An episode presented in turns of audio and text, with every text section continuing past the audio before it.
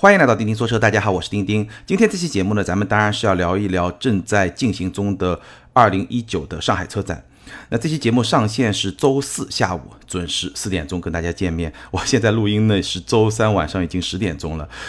媒体日昨天和今天两天可以说还是非常的忙碌，参加了很多品牌的一些发布会，然后呢也参加了一些平台，包括汽车之家、包括喜马拉雅很多平台的一些活动。那明天一早呢还是会去参加汽车之家的一个线下粉丝见面会吧，也不能算见面会，就是带着几个粉丝一块去看车展这么一个活动。那这个活动的预告呢，我也让我们的编辑发到了咱们的微信群里面，不知道咱们的听友里面有没有报名参加的？如果有的话，可以在下方留言或者明天跟我打个招呼都没有问题。那这两天。呢，看了很多的车，这届上海车展给我的一个印象啊，好像两天媒体日的媒体没有像往届那么多，虽然有些展台上人还是很多，但整体来说好像是没有那么拥挤。但事实上，本届上海车展可以看的点。真的是非常非常多，我简单整理了一下，发现一期节目绝对是聊不完的，所以呢会分两期节目来聊。今天呢咱们就来聊我自己特别感兴趣或者说看下来特别觉得值得一说的一些豪华品牌的车型。那下一期节目呢咱们再来聊一些合资品牌，包括中国品牌的一些车型。好，咱们废话少说，就直接进入主题，时间也不早了。首先来聊呢，很多听友都非常感兴趣的一款新车，全新一代的宝马三系。宝马三系这一款车，我在展台差不多待了一个小时，就为了这一款车。当然，很多时间是在看，而且呢，我跟来自宝马的德方的、中方的工程师也进行了还算比较深入的一个交流吧。那我把我看这个车静态体验的一些观感先跟大家分享一下。新款的宝马三系，首先。一个非常正常的进化的趋势就是变得更长了，无论是标轴版还是长轴版，都比现款的三系要更长。比如说标轴版车长是四米七，确切的说是四七零九毫米，轴距是二八五幺，那现款是四六五零和二八幺零，也就是说车长和轴距基本上比现款都要增加了有五公分左右吧。长轴版也一样，车长达到了。四八二九轴距是二九六幺，现款是四七六零和二九二零，基本上也是比现款的长轴版增加了有四五公分这么一个尺寸，所以毫无疑问，现在几乎所有车换代吧都是这么一个趋势，新款肯定比现款更大了。那我实际也体验了一下标轴，特别重点的体验了一下，我发现它的后排空间呢，比我那辆现款的标轴呢，确实也稍微长了一点，基本上就是跟这个四五公分的数字呢也差不多，稍微长了一点，也不算特别的明显，大概是这么一个状况。几个比较明显的变化是什么呢？首先从外观上来说，我相信很多听友可能也看到过图片了，整个前格栅变得更大了，整个前脸确实比现款更加的，我我觉得是更加有冲击力，会更凶一点。然后它的前大灯是一个有凹角的设计，这个相信很多朋友已经看到过了。那最大的区别在什么地方呢？就是全新一代的三系，你要去区别长轴版和标轴版没有那么容易了，因为现款的三系区别长轴版、标轴版很容易，你看侧面。标轴版就是一个在 C 柱那边一个拐角，窗户上一个拐角，拐回来就没有了。长轴版呢，往后又会有个延伸，有一个 L 型的这么一个设计，所以你要区分标轴版、长轴版非常容易。但是新款标轴版和长轴版没有那么明显的区别的那么一种方式，你得比较敏感。如果你比较敏感，你能看到前车门和后车门之间的比例关系，你是能够区分出来的。但是一眼看没有那么明显了。所以不是特别好区分。还有一个变化呢，就是它的尾标的数字发生了改变。现款是三二零，对吧？三二零三三零。那新款呢就是三二五，就同样的动力，三二零名字改成了三二五，大概是这么一个变化。还有一个很大的变化呢，就是尾排，尾排三二五车型，也就相当于现在三二零这个动力版本的新三系。车尾也是双边单出的尾排，就两边一边一个，而且它这个形状不是圆的，是一个四边形，就比较宽的那种设计，还是挺好看的。可能也是很多宝马粉丝特别在意的一个点吧。内饰的变化其实挺大的，大家都会吐槽说现款三系内饰不咋地，其实我觉得。确实质感啊，包括豪华感啊，跟奔驰是有差距的。但是你用的时间长了以后，这种功能主义导向，反正我开了几年，我个人感觉也没有特别觉得不爽的。但是新款确实在这方面是有了一个比较明显的提升，几个点可以说是能够非常明显的察觉到。首先呢，是一个全液晶的仪表盘，而且这个液晶仪表盘是全新的设计。那这个设计呢，其实我们在宝马 X5 上已经看到过了。我觉得最需要习惯的是什么呢？它的右侧的转速表是反向的。就我们正常的转速表是顺时针转速增加，那它的这个设计呢，左侧右侧其实也不是两个圆了，就两个可能半圆或者说类似这种形状。然后它右侧的转速表是一个反向的提升，这个我觉得可能是需要花一点时间去适应，但整个。全液晶仪表盘毫无疑问比现款车型是有了一个非常明显的提升，然后中控是一个十点二五英寸的触控屏，而且这个触控屏是一个原生设计。什么叫原生设计呢？我曾经聊二零一八款的现款三系和二零一九款的现款三系的时候，曾经说过，虽然用了触控屏，但是因为这个触控屏不是原生的设计，所以你正常坐在座位上要去控这个触控屏，有时候是需要探一下身子的，因为你的手不一定够得到，或者勉强够到，操控不是特别的方便。这个就是不是原生的触控屏带来的一些问题。那新款的三系就是一个原生的触控屏，所以这个操作是会更加的。便捷，而且它整个背后的系统也是全新的系统，这个没有问题。整个中控区跟现款的差别还是非常明显的。它这个新款的中控区一体感更强，它整体是个一体式的设计，实体按键的数量明显的减少，不多的那几个实体按键也基本上是在一个平板里面，所以整体而言，你会觉得整个中控区域比较一体化、比较干净的那么一种感觉。当然了，大家非常期待的电子驻车也已经有了，大概是这么一个内饰。然后呢，舒适性和操控性这两方面的静态体验当然是体验不出来。但是我刚才也说了，我跟德国的工程师、中国的工程师花了非常多的时间去交流，然后呢也得到了一些信息吧。当然，最终还是要通过自己去开车去得到验证。那按照工程师的说法呢，新三系的操控性和舒适性两方面都得到了明显的提升。那它是怎么能够在这两方面看似有点矛盾的方面，同时能够得到提升的几个点？他们跟我介绍，首先呢，车身刚性的提升，比如说前轴这个区域，前轴的刚性就提升了百分之二十五，而且呢，这辆车它的重心更低，而且呢，它还做了一个抗俯仰系统。这是一个怎么系统呢？就是车速慢的时候其实问题不大，车速快的时候，当你比如说我经过一个非常长的长坡，我下去再回弹的时候，像有些车你就会特别有那种坐船的感觉，就是。晃悠晃悠的，那它做了一个抗俯仰的系统，怎么来做呢？当它超过一定阀值的时候，悬架回弹的时候，它会额外的增加一个阻尼，就是说你回弹的时候不会连续的晃，回弹哎加一个阻尼，会让你感觉上悬架稍微硬一点，但它突然就支撑住了。这个是在车速比较高的时候，所以你在车速高的时候会觉得特别的稳定，那车速比较低的时候呢会比较舒服，大概是这么一个设置。这是从操控性的提升方面来说，那舒适性从哪些方面来做呢？一方面就是座椅，把座椅做得更加的舒服了；第二方面呢，就悬架的阻尼会相对做的比较软，因为车身刚性提升了以后，它不需要悬架做的那么硬来撑，所以呢，可以把悬架稍微调的软一点，这样呢，舒适性也有所提升。但这个都是工程师跟我说的，最终是不是 实现了他们说的这么一个效果，那可能还是需要。试驾以后才能给出一个结论，那相信这个试驾也不会太远。那我试过这个车以后呢，再会跟大家报告这款车到底是一个什么样的操控的表现和大概是什么样的状态。好，这个是关于新款宝马三系，我相信很多听友都非常的感兴趣。那我把我静态看到的都跟大家分享了。第二款车呢，宝马展台上非常重量级的一款车，也是在车展前一天还是两天公布了价格，就是宝马的 X7。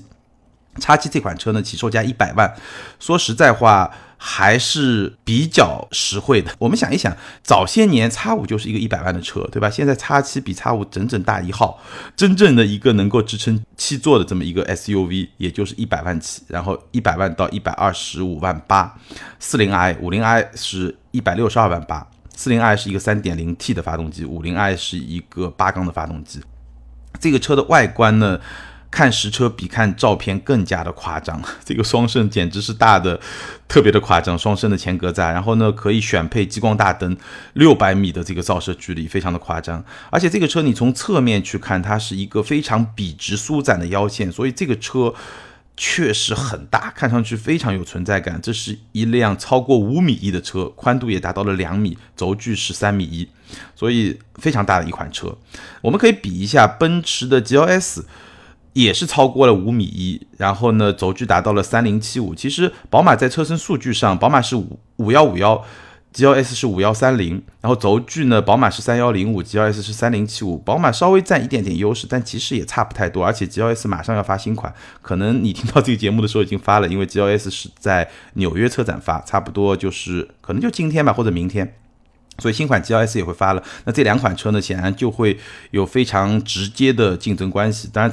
宝马的 X7 此此前是没有的，这是第一款。那 GLS 呢，此前时间就会比较长。那真正到了这个级别呢，当然车身很大，其实在城市里面开会比较辛苦。但是呢，到了这个级别，它真正能够满足七座的需求，所以我相信对很多用户也是会有这么一种需求。那 X7 呢，跟宝马的很多车型一样，是有两个套装，一个叫卓越套装，一个叫 M 运动套装，这个我们就不用去说了。而且它的座位布局呢是有。两个样式可以是六座二加二加二，也可以是七座二加三加二，而且配置也挺高的，标配三排座椅加热，两块非常大的天窗，还有在叉五上我们已经看到过的水晶玻璃挡板。汽油版。我刚才说了，五菱 i 是四点四 T 的 V 八，四百六十五马力，六百五十牛米。那么四零 i 是三点零 T 的直六，三百四十马力，然后匹配的都是八档的自动变速箱加上一个四驱，这个 都是很正常的这么一个匹配。整体上来说，这款车呢存在感非常的强，而且呢也是标志着宝马在 X 家族已经非常全了，对吧？叉一、叉二、叉三、叉四、叉五、叉六、叉七全了，现在已经全了。宝马，我就说这两款车。奥迪呢，咱们主要说一款车，说两款车，也说两款车。第一款呢是新款的奥迪 Q3，那奥迪 Q3 呢价格也出来了，也是在车展上公布的。三菱 TFSI 是二十七万一千八到二十八万六千八，四菱 TFSI 是三十万一千八到三十一万八千八，那四五 TFSI 是三十五万九千八，也就是说起步价二十七万多，我觉得这个价格还是比较有诚意的。现款 Q3 其实终端折扣是非常大的，那新款 Q3 以奥迪现在的在市场上的这么一种状态，我相信也是会有折扣的，二十七万多，到时候可能对吧，二十三四万或者二二三万能够拿下来这个三五 TFSI 是一个一点四 T 的发动机，我觉得如果是那样的话，还是比较有吸引力的。那这款车的一个比较有意思的地方呢，我之前也说过 Q3 可能会加长。但最终 Q3 没有加长，所以我当时说法是不是特别准确？最终出来的 Q3 是没有加长，它的车身长度是四四八幺或者四四九五，因为有两种不同的套件。普通版就是四四八幺，然后 S Line 就是运动版就是四四九五，也就是说四米五不到的车身，轴距是二六八零，没有加长，但是相比现款车型还是有加长的，对吧？现款的轴距是二六零三，现在是二六八零，所以它的空间相比现款还是有一个明显的提升的。那空间大概是一个什么样的水平呢？它的后排空间基本上跟宝马的 X 二跟沃尔沃的 x C 四零是在一个水平线上，可能会稍微小一点。基本上相同，大概是这么一个空间，反正不算是特别的宽裕，但是对于这个级别的车型来说呢，正常的前后排的乘坐都是没有太大的问题的。当然，在这个级别里面，最大的是谁？最大的当然是宝马 X 一，对吧？X 一加长了以后，轴距达到二七八零，整整长出十厘米。所以在这么一个豪华品牌的紧凑级 SUV 的细分市场里面，宝马 X 一还是最长的。下面那几款车就都差不太多，像 X 二、X C 四零，包括说 Q 三。凯迪拉克的 x T 四，x T 四可能会稍微长一点点，但是 x T 四没有 x 一长，还是更接近我刚才说的 Q 三这几款车，大概这么一个状态。Q 三两个版本，普通版和 S Line 版就是运动版，那它们区别在哪呢？前脸最明显的区别，普通版是一个竖条形的格栅，S Line 版本是点阵式的格栅。灯，奥迪作为一个灯厂，在这款车上，我觉得识别度也是非常的高。三个短杠，然后延伸出来这么一个头灯和尾灯，都是这么一个设计，所以你在路上开的话，识别度是非常的高的。最新的家族内饰，最新的 MMI，也就是奥迪最新的车机，那这一套系统比我之前试过，也在节目里面聊过的奥迪 Q2L 是有了明显的提升，它是用了奥迪新款的 新的一套内饰和车机的系统。储物空间呢，比 Q2L 稍微好一点，但还是比较一般。我记得最近聊过好几款奥迪，从 Q5L、Q2L、A6L，对吧？通病，通病是什么？通病就储物空间表现都比较差。那 Q3 呢，相比 Q2L 有点提升，所以我觉得基本上是一个比较一般吧，不算特别出色，但是比 Q2L、包括 Q5L、A6L 都有比较明显的一个提升。动力系统呢？四五 TFSI 是二点零 T 的高功率版本，二百二十马力。那四零呢就是一百八十六马力，然后三五呢就是一点四 T 一百五十马力，大概是这么一个动力的版本。总的来说，这款车我觉得比较出乎我的意料呢是没有加长，但这个消息其实也不是今天，也不是在车展上才知道，稍微早一点，其实我们也知道了。比较奇怪，因为 Q2L 加长了。Q5L 也加长了，那么中间 Q3 不加长还是有点出乎意料。但是呢，从这个产品本身来说呢，它的空间表现除了跟我跟说了跟长轴版的宝马 X1 有差距之外，其实也都差不多。那这款车从设计上来说呢，我觉得提升还是比较明显的。未来如果终端有一些折扣以后呢，还是可以作为一个选择。那跟这辆车差不多呢，我顺便说一款车呢，就是路虎揽胜极光。很多听友可能脑子里面有点转不过来，路虎揽胜极光的竞争对手不是应该是宝马的 X 三、沃尔沃的 X C 六零，包括奥迪的 Q 五、Q 五 L 这个级别的车吗？也可以这么说，那只是说路虎对这款产品的定位，因为它是揽胜系列，揽胜系列本来就是路虎品牌里面一个比较注重豪华特质的这么一个系列嘛，对吧？它既然是揽胜系列，它的品牌的定位比较高，所以它的价格啊这方面是去对标叉三、叉 C 六零，这是定位层面上，你也可以这么说。但是这个车的车身尺寸。揽胜极光车长是四三七幺，轴距是二六八幺。为什么放在这儿说呢？正好可以跟 Q 三比一比。Q 三的车身尺寸是四米五不到一点，而揽胜极光的车身尺寸是四米四不到一点。那轴距是二六八幺，也就是说揽胜极光的车身尺寸是比奥迪 Q 三要小的，这一点大家要记住。然后它的轴距呢，比奥迪 Q 三长出了一毫米，基本上就是一样，大概是这么一个情况。然后很多朋友都会说揽胜极光就是一个小新迈。哎，确实，它在很多设计的方面很像星脉，但其实呢，因为它这个车身比较小，所以在有些地方还是不太一样的。星脉的设计呢，是一个前悬不算特别长，但后悬还是比较长的，或者说有一个比较明显的后悬的，所以它会是那种相对让人感觉比较优雅，然后比较舒展的这么一个设计。而揽胜极光它的后悬也是非常短的，所以它是尽量把四个轮子放在四个角，所以整个。就是有些设计的元素跟新迈很像，但是你整个从侧面、从整个车的比例关系去看的话，你会觉得其实它是会更加紧凑的这么一个造型。那从内饰来说呢，也是最新一代路虎的这么一个内饰，我觉得也没什么可以太多说的。呃，一个电子挡把，只不过它是一个传统样式的电子挡把，不是那个旋钮。然后呢，加了流媒体后视镜，这个还是比较吸引眼球的。而且呢，我看资料里面呢说，它有一个透明发动机舱的技术，当然在车展上是没有看到。什么叫透明发动机舱呢？就是说它提供给你一个视线，你能够透过你的发动机舱看到发动机舱下部的路面的情况。这个就是一个黑科技吧，也不算黑科技了，就是一个数码科技，你能够。在越野的时候，或者说道路情况不是特别明明确的时候呢，你相当于通过这么一个技术，能够看到发动机舱下面的路面的状况，那开起来显然就会比较有意思一点，而且科技感很高，逼格也很高。那车展上展的这辆极光呢，2.0T 的发动机，250马力，365牛米，而且是匹配了48伏的轻混系统。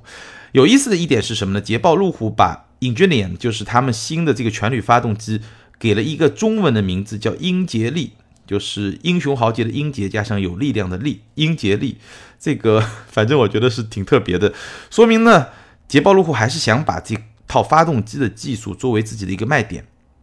对吧？就像奥迪把 Quattro 作为自己的卖点一样，作为一个技术品牌，作为一个卖点，而且呢，专门给它起了一个中文名字，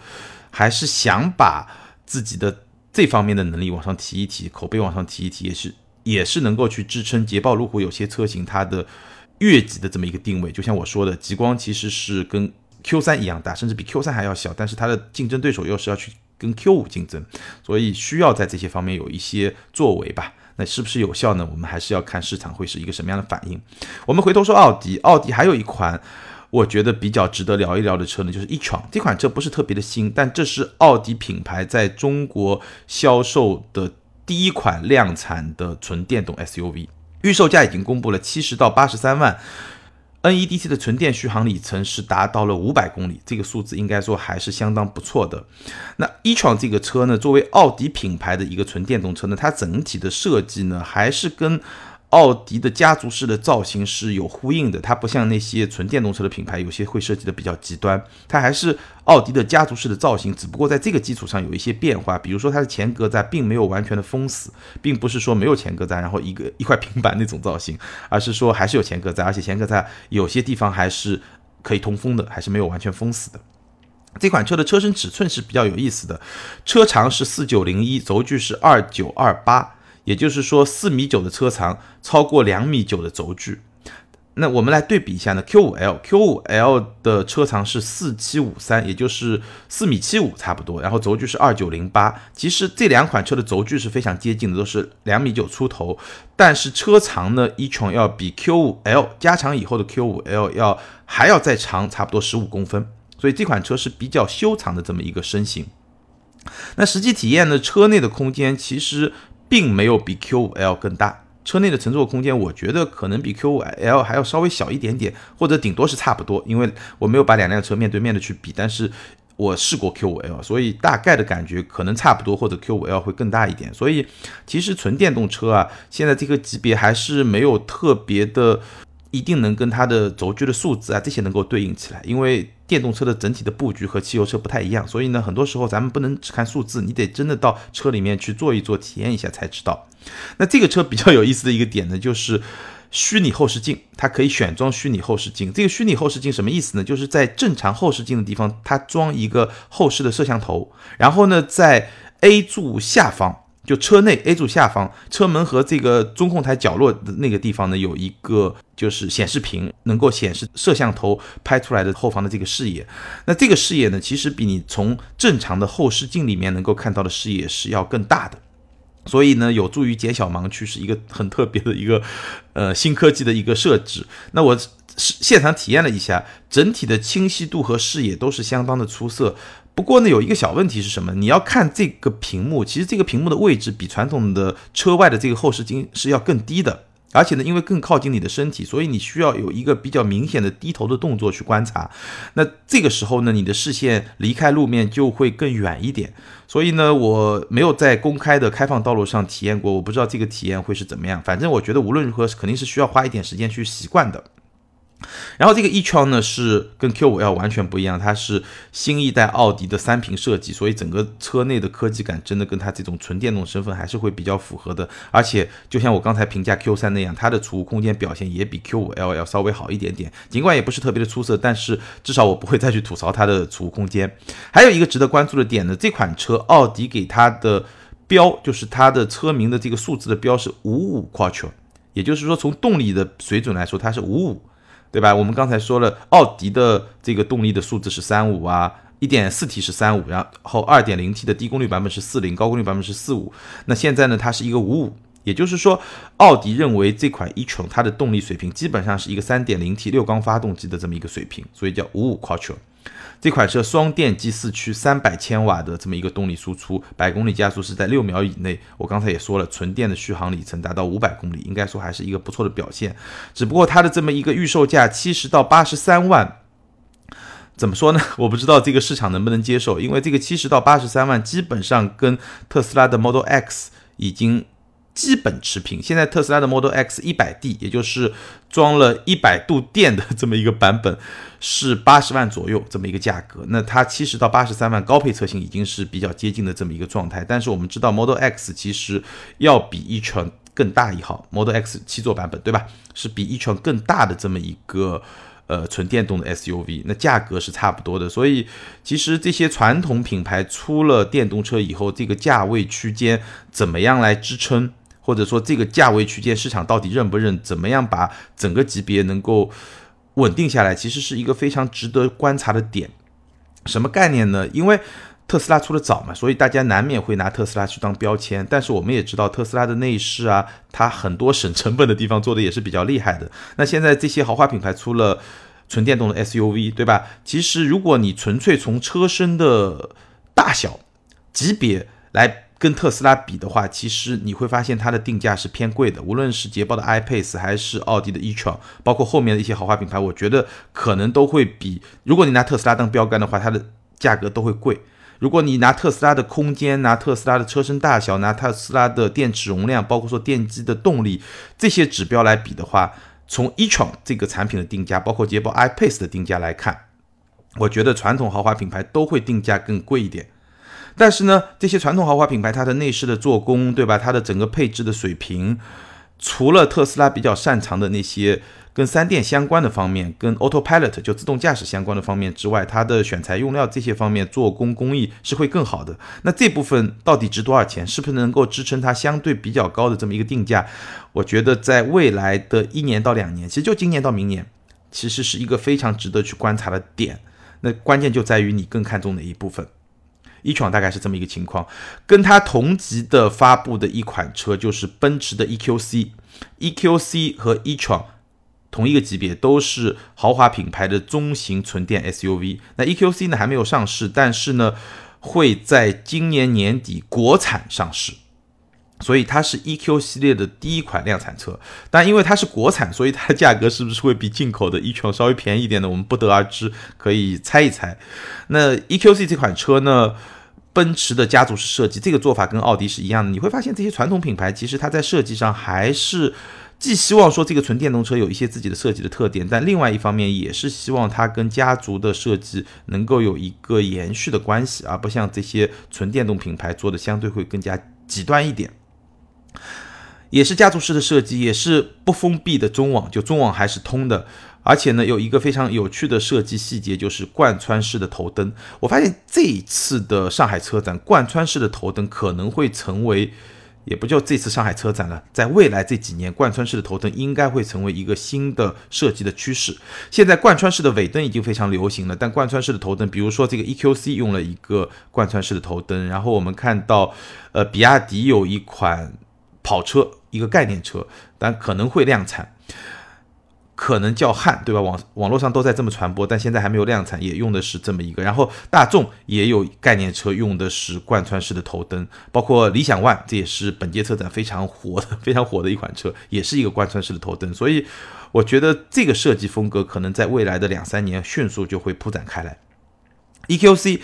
基本上就是叫 C 嘛，对吧？就是跟奔驰的 GLC 是在同一个平台，然后是同一同样的车身大小，然后它的内饰的配置基本上也差不太多。当然，因为是一个纯电动，所以会有一些特别的元素，但整体上差不太多。两块十点二五英寸的液晶屏，然后是一个方形的，有点像钥匙这种形状的空调出风口，然后呢，MBUX 的车机系统都是非常。怎么说呢，也是很常规的一些配置的，但是你仔细去看它的一些设计的细节，还是会稍微有点不一样。然后它搭载的是八十度电的电池，NEDC 的续航里程是四百十五公里，这个比一床就是要短一点，一床达到五百公里，四百十五公里。双电机也是三百千瓦的动力，七百三十牛米，百公里加速五点二秒。然后呢，它的命名有点意思。这款车叫 EQC 四百，但这个四百并不是代表它的续航里程。我刚才说了，NEDC 续航里程是四百十五公里，这个四百代表什么呢？其实跟我刚才说 e-tron 它给它命名是五五 quattro，这个五五的意思是一样的。这个四百是代表了奔驰体系里面的这么一个动力水平。那基本上，奔驰也把这款车看作是可能相当于一个六缸发动机的这么一个动力水平，所以叫 EQC 四百，这个数字是这么来理解的。奔驰还有一款非常重量级的车呢，就是奔驰的 GLE。这款车呢，就是宝马 X5 的竞争对手，中大型的 SUV。外观，奔驰最新的家族设计语言，其实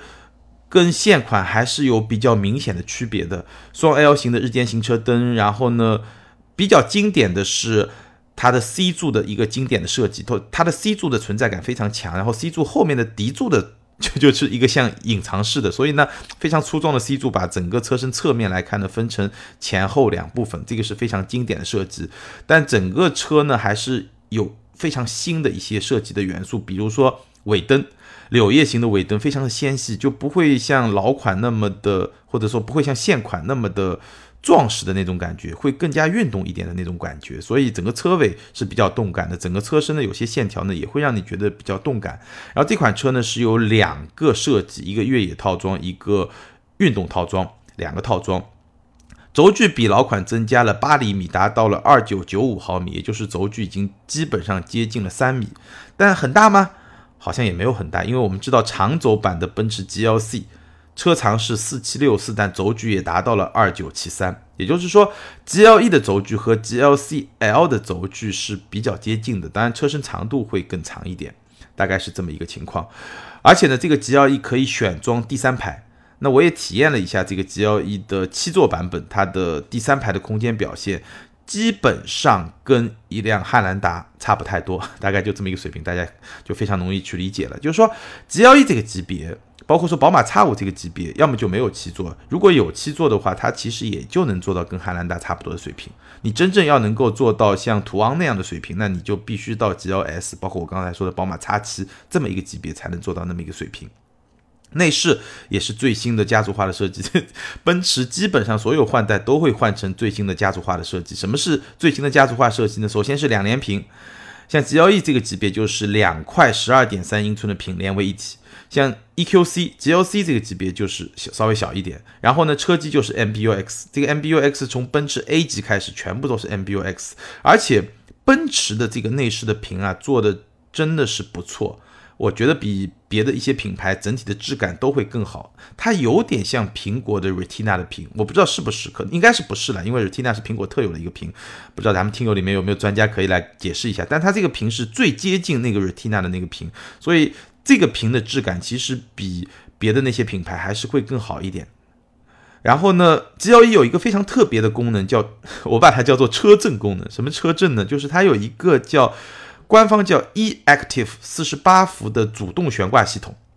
什么意思呢？它每一个车轮的空气弹簧和阻尼器都可以单独的控制。那如果说你现在像沙地这种地方，它就能四个轮子，就像车震一样，然后不断的震动，然后呢就自己能够脱困，在某些条件下，所以通过车震来脱困，这个是只要一个非常特别的一项技术，非常有意思。然后 G L E 呢也上市了，在车展的时候公布了价格，两个动力版本，三五零的价格是七十二万七千八到七十七万九千八，四五零的价格是八十四万三千八。那这个价格水平，我们跟宝马 X 五比一下，宝马 X 五的四零 i 是七十五万九千九和八十四万九千九，也就是说，宝马 X 五的四零 i 七十六万八十五万。这么两个价格，而奔驰 G L E 三五零是差不多小七十三万到小七十八万，四五零是八十四万多一点。那整体来看，奔驰的价格确实会更贵一点，因为三五零它搭载的是一个四缸机，它是一个四缸机，而宝马的四零 i 都是六缸机，也就是说，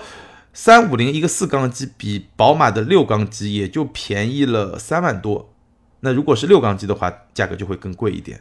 三五零是二点零 T，二百五十八马力；四五零是一个三点零 T 直六加上四十八伏微混，三百六十七马力，五百牛米，然后匹配的都是九档自动变速箱加上一个四驱系统。所以 G L E 的价格如果跟宝马 X 五比呢，还是会稍微贵一点。奔驰 还是非常的任性，非常的自信，你也可以这么去认为吧。呃，还有一款车呢，我相信很多性能车迷会非常感兴趣，就是 A M G A 三五 L。国产版是一个加长版本，而且这个是首款国产的 AMG 车型。但可能有些听友会说，不是一人一机就不是 AMG，这个说法呢不是完全没有道理。但是呢，它除了不是一人一机之外，确实有很多 AMG 的这些技术和这些元素。所以呢，你把它说成是一个 AMG 车型呢，我觉得问题也不是特别大。无论如何，这是一款，这是首款国产的 AMG 车型。海外版的 2.0T 是306马力和400牛米。然后匹配的是七档双离合，加上一个 AMG 运动版本的四驱系统，国产版加长，对吧？因为国产的 A 级本来就是加长的，所以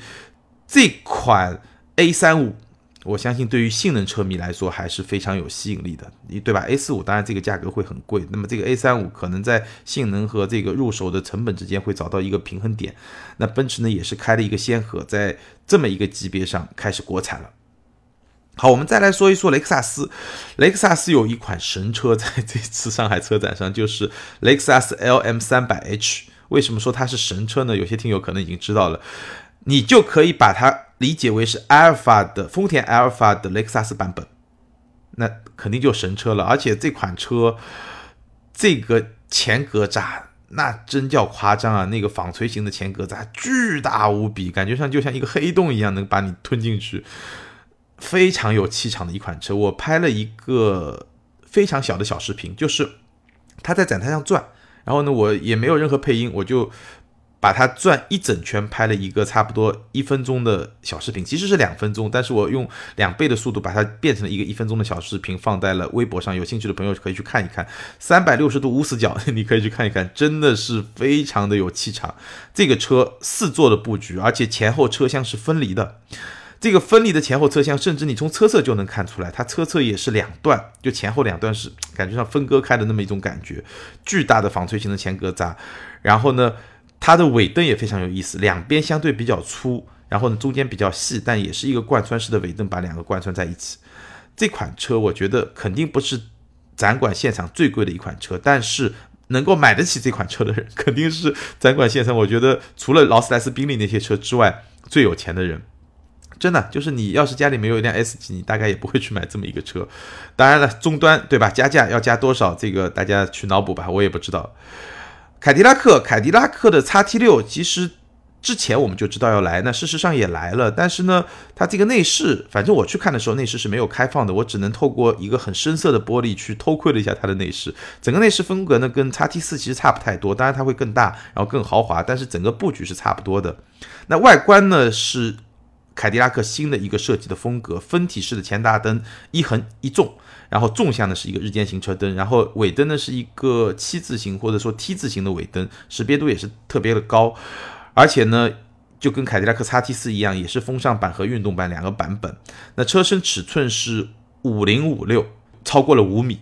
轴距是二八六三。那同样提供两个版本，二加二加二，还有二加三加二，也就是六座和七座两个版本。那从车身尺寸来说呢，就是凯迪拉克的传统，这个 x T 六一定是要比同级别的宝马 x 五和我刚刚说的奔驰 G L E 更大一点，对吧？但是呢，凯迪拉克的这种设计风格呢，其实。车长可能更长一点，并不意味着车内空间就一定更大。那比较让人产生一些疑惑的呢，是这辆叉 T 六它搭载的是，就现在我们能够看到的信息啊，它可能搭载的是 2.0T 的发动机，也就是我们在 CT 六上能够看到的，在叉 T 四上也能看到的这款 2.0T，241 马力带闭缸技术，然后是满足国六的标准。